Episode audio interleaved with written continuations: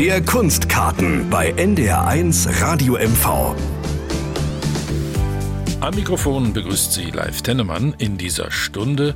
Tja, bei uns geht es heute um Vico von Bülow, besser bekannt als Loriot, denn er würde heute auf den Tag genau seinen 100. Geburtstag feiern. Es heißt ja, er hätte uns Deutschen beigebracht, über uns selbst zu lachen. Auf jeden Fall hatte er einige Berührungspunkte mit Mecklenburg-Vorpommern, die Sie so vielleicht noch gar nicht kennen. Also dann, auf geht es zu einer durchaus unterhaltsamen Spurensuche.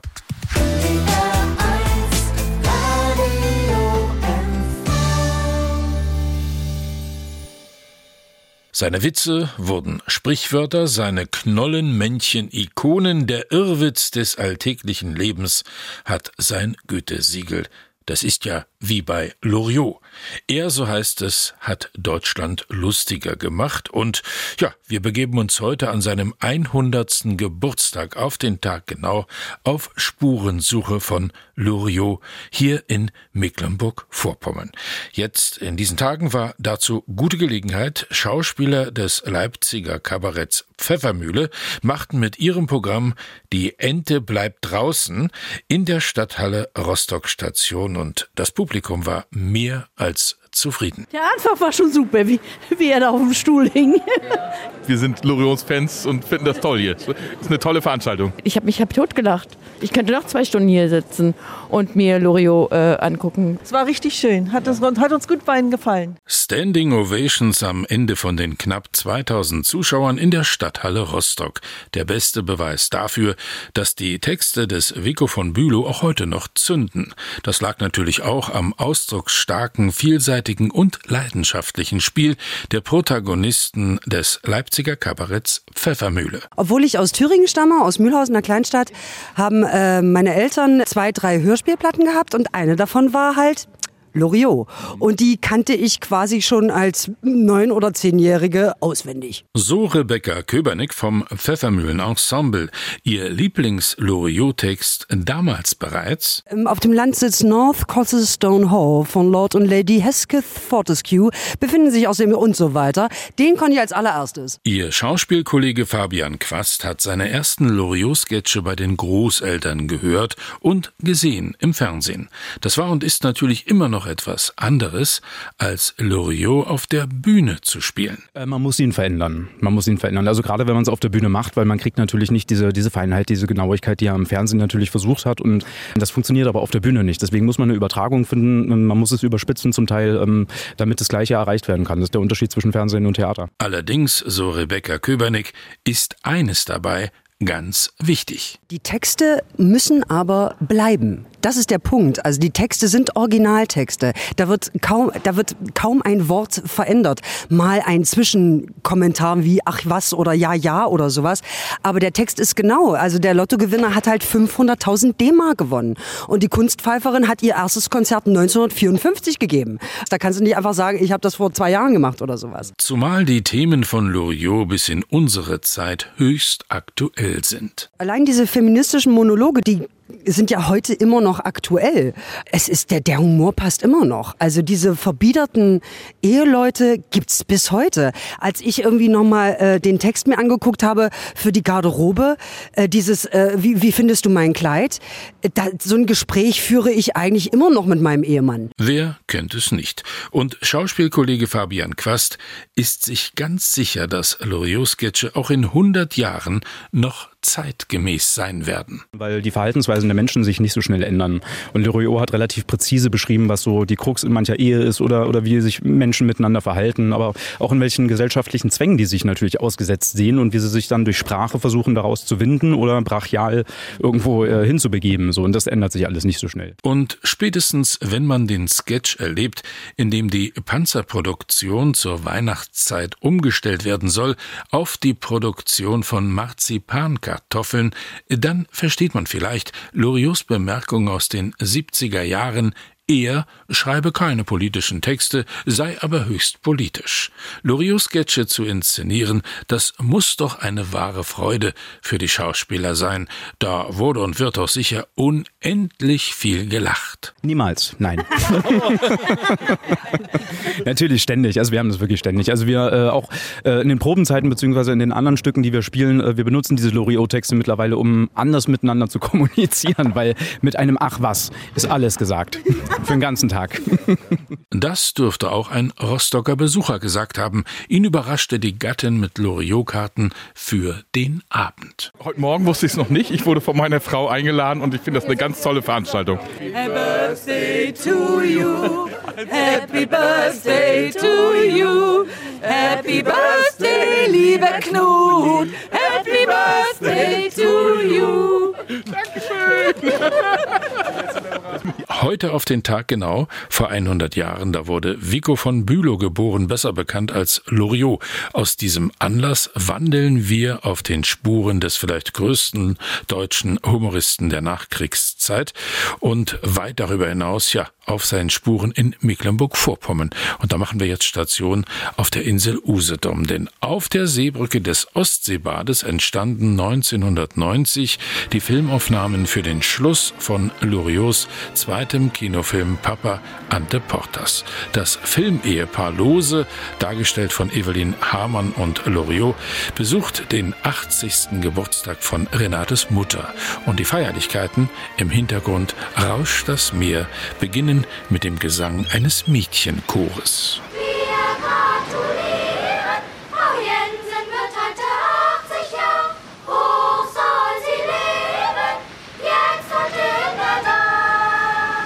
Schlagartig wurde damals 1990 mitten in der Wende der Kinderchor der POS Hermann Matern Aalbeck deutschlandweit berühmt. Obwohl den Mädchen selbst war das gar nicht bewusst, dass sie mit einem der größten deutschen Unterhalter drehten, erinnert sich Jana Bayer. Also der Name war mir, ich war 13, ich war im Kinoclub, das weiß ich noch, aber der Name Loriot war mir bis dahin nicht geläufig. Na, mir ist erst im Nachhinein bewusst geworden, dass er eigentlich ein Star war. Ne? Sagt Katrin Meissner. Auch Chorleiter Hans-Werner Hinz, damals bereits ein gestandener Mann, konnte mit dem Namen Loriot nicht wirklich etwas anfangen. Wir haben ja mit Loriot selbst äh, vor der Wende nichts zu tun gehabt hier. Wir kannten ihn ja so gut wie gar nicht. Er wurde erst nach der Wende, wurde erst äh, durch Film und Fernsehen überall bekannt, durch seine Sketche.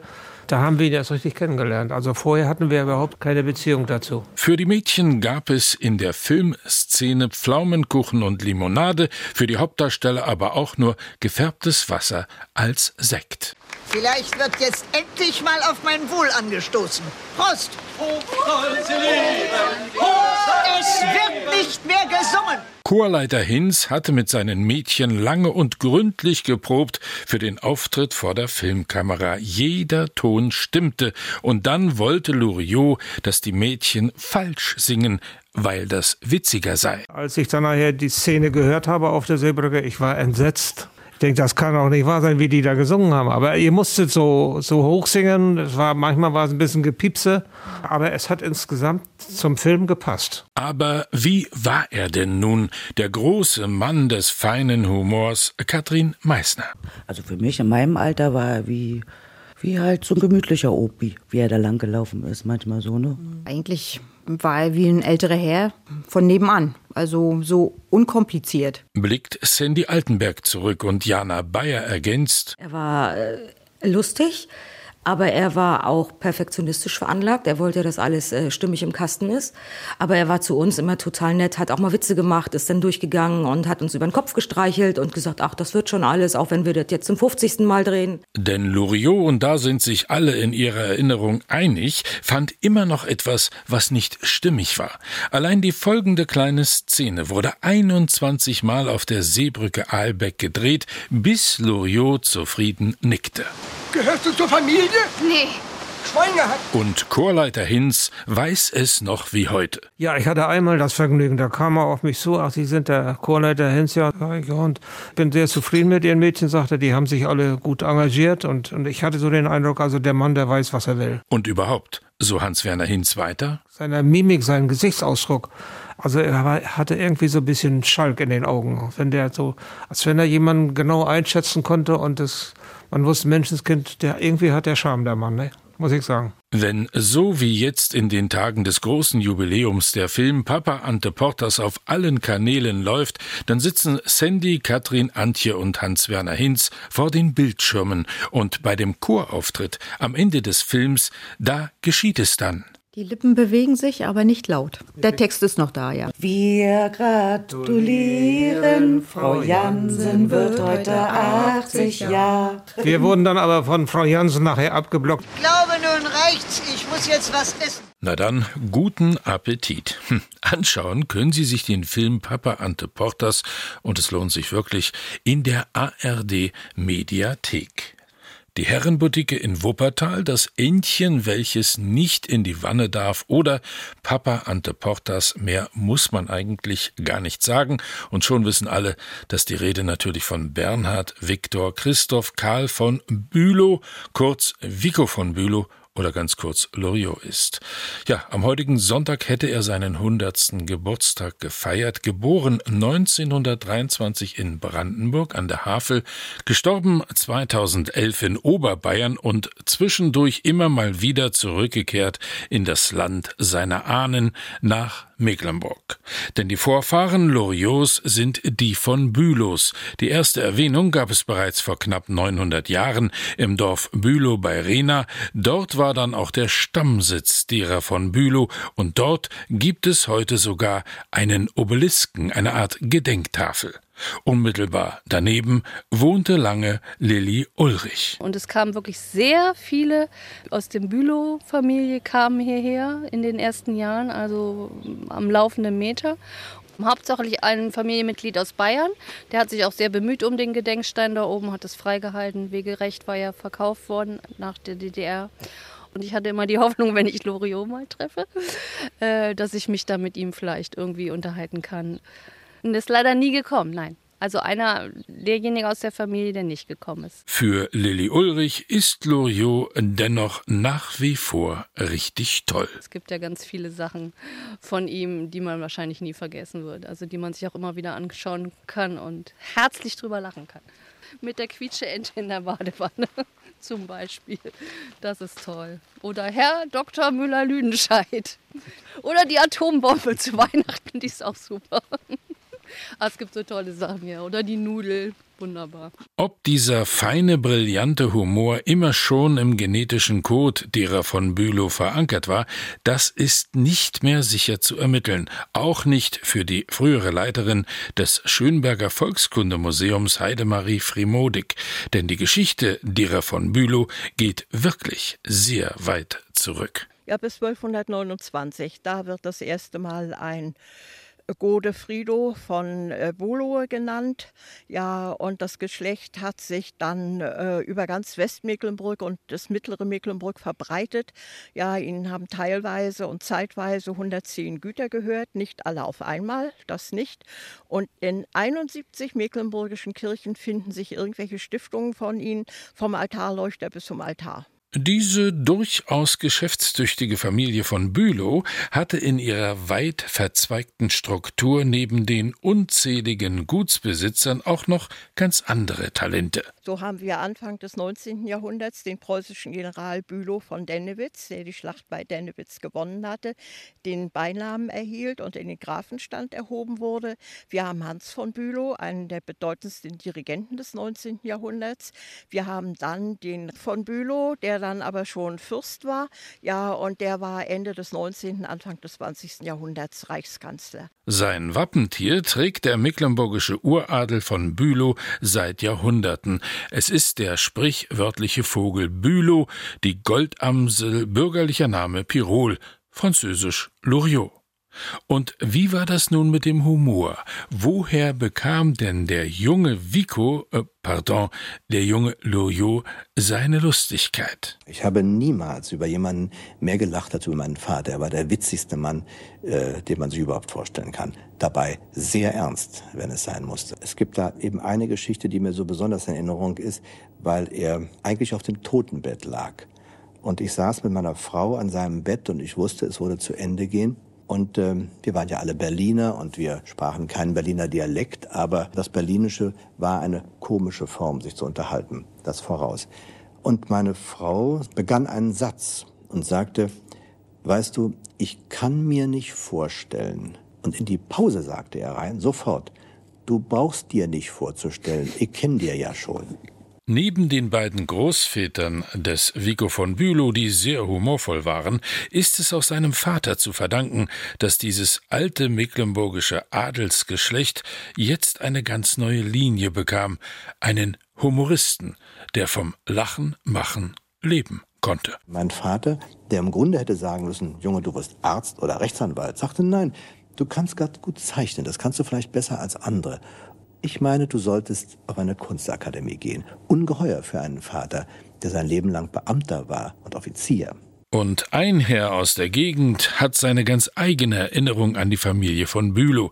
Als Krankenpfleger kam ihm vor Jahren eine Patientin unter die Hände, eine ältere Dame von Bülow. Auf die Frage, ob sie zu Loriots Familie gehöre, wurde die Dame recht schmallippig. Nicht sie gehöre zu ihm, sondern er zu ihrer uralten, großen, verzweigten Familie. Er, der Loriot, sei das schwarze Schaf des des edlen Clans, das sich als Komiker oder dergleichen in die Öffentlichkeit verirrt habe. Danke, das war's. Wir wollen ein wenig dem Thema nachgehen, der Humorist Loriot und seine Beziehung zu Mecklenburg-Vorpommern. Und da geht es jetzt um einen Künstler, der in Mecklenburg-Vorpommern lebt, selbst ein Humorarbeiter ist und über Loriot sagt? Mir waren die Loyot-Sachen, es war äh, mir eigentlich zu zahm, weil ich damals war ich ja noch sehr, sehr jung, aber die waren natürlich toll und grundsätzlich großartig, zeichnerisch absolut großartig. Und er weiß, wovon er spricht, ist quasi ein Kollege der Karikaturist Mario Lars. Er wohnt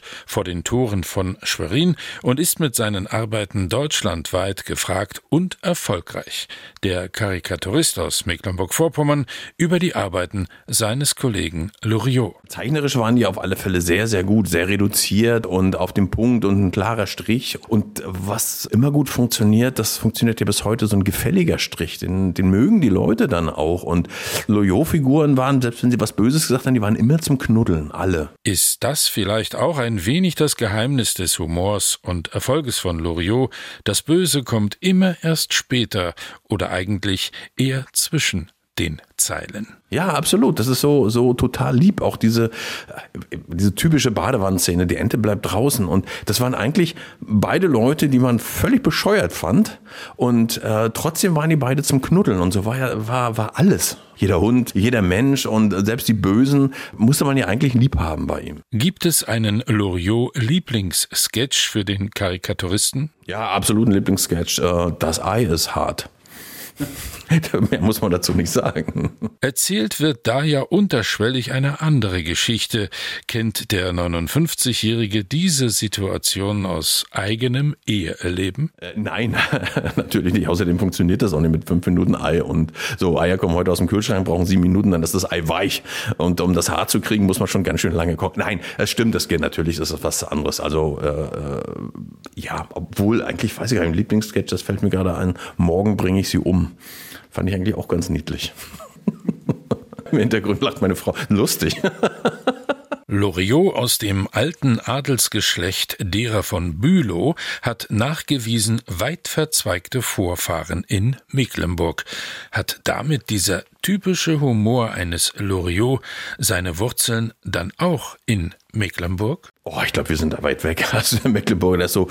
Äh äh, ziemlich stur und dieses ähm, feinfühlige, also der Loriot-Humor ist ja ist ja überhaupt nicht ein bisschen prollig oder so. Der, man denkt manchmal, die, die Typen sind, sind die nicht. Das sind alles, das ist alles so feine, distinguierte Menschen, die, die auch so daherkommen. Das, das ist nicht, nicht Happe Kerkeling mit Horst Schlemmer, der dann so eher einer von uns ist. Bei Loyo, das ist einfach, nee, ich, ich sehe den überhaupt nicht in Mecklenburg. Ich weiß, dass er hierher kommt, ich mhm. kenne das, aber wir haben ganz viel tolle ähm, Eigenschaften, also wirklich unendlich viele, die Ruhe, die Gelassenheit und, aber der Humor gehört nicht dazu. Der junge Mario Lars hatte ja noch vor seiner zeichnerischen Karriere zu DDR-Zeiten einen ersten sehr unmittelbaren Kontakt zu Loriot. Damals wurden Loriot-Cartoons gezeigt in der Ausstellungshalle am Fernsehturm in Ostberlin. Das war schlicht großartig. Wir haben es natürlich angestellt, bis wir dann dran waren und die Ausstellung war so dermaßen voll, dass man, also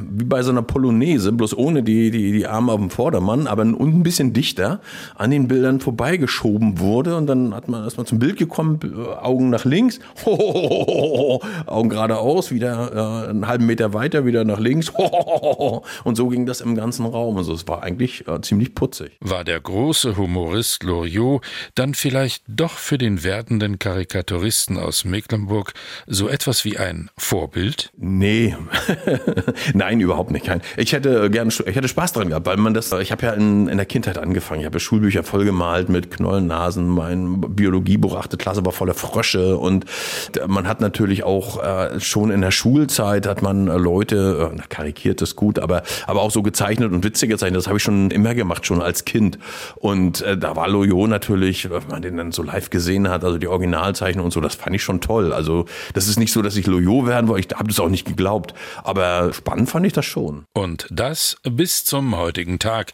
Insofern wirkt Loriot auch beim Karikaturisten Mario Lars immer noch nach, wenn er heute jeden Morgen seinen Zeichenstift spitzt für ein neues Bild zum Zeitgeschehen. Wenn man fragt nach 100 Jahren Loyo, da fällt einem so viel ein, dass man das gar nicht auf einen Punkt bringen kann. Also es ist, es ist der Film, es ist der Sketch, es ist die Zeichnung. Also das ist einfach ein, es war schon ein ganz großer, der ganz viele Wege aufgemacht hat und Schade, dass er nicht mehr lebt. Vico von Bülow, besser bekannt als Loriot, wurde heute vor 100 Jahren geboren. Und wir sind der Frage nachgegangen, welche Verbindungen hatte eigentlich Loriot nach Mecklenburg-Vorpommern, ob nun der Filmdreh in Aalbeck, Papa Ante Portas, die verwandtschaftlichen Wurzeln derer von Bülow, immerhin ein altes Adelsgeschlecht aus Mecklenburg, oder die Inspiration, die Loriot für einige Künstler hier in Mecklenburg-Vorpommern durchaus bedeutet hat und immer noch bedeutet. Vor allem aber der Spaß der Zuschauer. Der ist entscheidend, der Zuschauer, Hörer und Leser heute noch. Loriot kennt man und so fragte ich dann am Warnemünder Leuchtturm, Urlauber und Einheimische. Was, was kennen Sie von Loriot? Das mit dem Frühstücksei, wo das Ehepaar am Frühstückstisch sitzt und ähm, der Mann dann rummeckert, ja, das Ei ist hart, das Ei ist hart. Wie lange hat das Ei denn gekocht? Zu viel Eier sind gar nicht gesund. Wer den Badewann-Sketch von Loriot? Wer sind Sie denn überhaupt? Mein Name ist Müller-Lüdenscheid. Klöbner.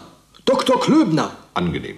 Angenehm. Mit dem Essen und den Nudeln im Gesicht. Genau. Mein Gott, Hildegard, warum sagen Sie denn nichts? Wie? Viele ähm, Sprüche, die man auch so im Alltag manchmal durchaus auch anwendet. Danke, das war's. Das war es sicher noch lange nicht. Vico von Bülow alias Loriot erfreut sich einer stabilen Fangemeinde. Seine Texte und Sketche sind Kulturgut. Ich heiße Erwin und bin Rentner.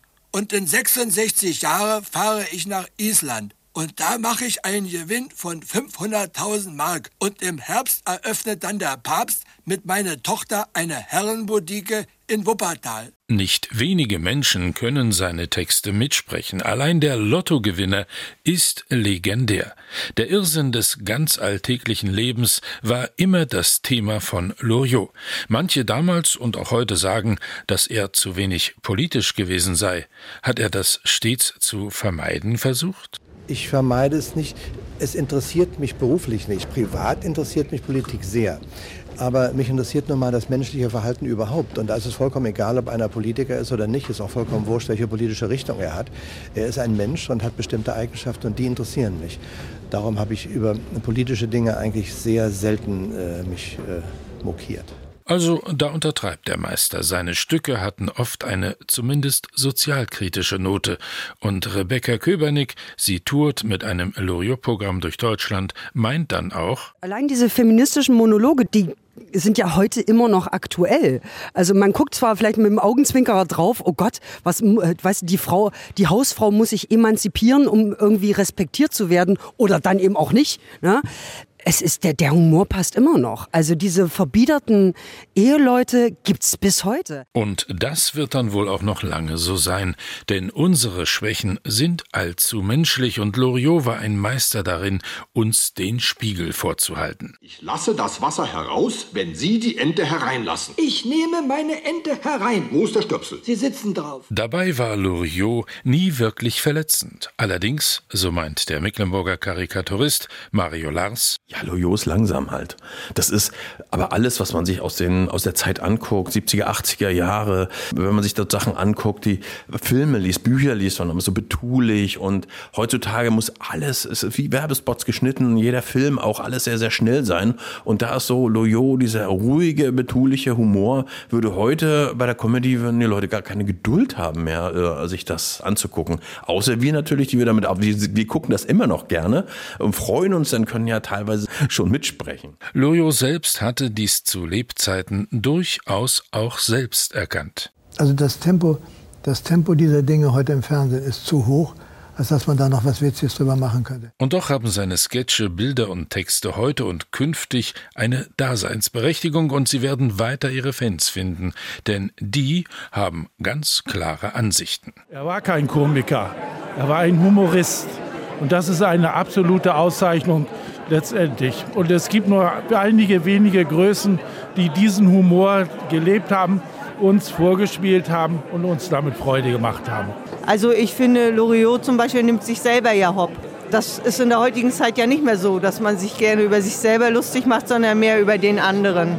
Das ist ein bisschen schade. Das kann ich gar nicht sagen. Ich weiß gar nicht, ob es das schwer macht. Vielleicht ist die Jugend heute anders aufgestellt und mag anderen Humor oder braucht Instagram oder so. Möglicherweise fehlt der Auftritt dort. Keine Ahnung. Und das wäre dann schon ein Blick in die neue digitale Welt.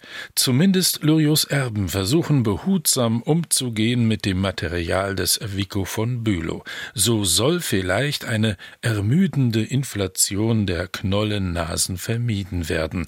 Ob es am Ende gelingt, wir werden es sehen und hören. Das war der Kunstkarten hier auf NDR1 Radio MV.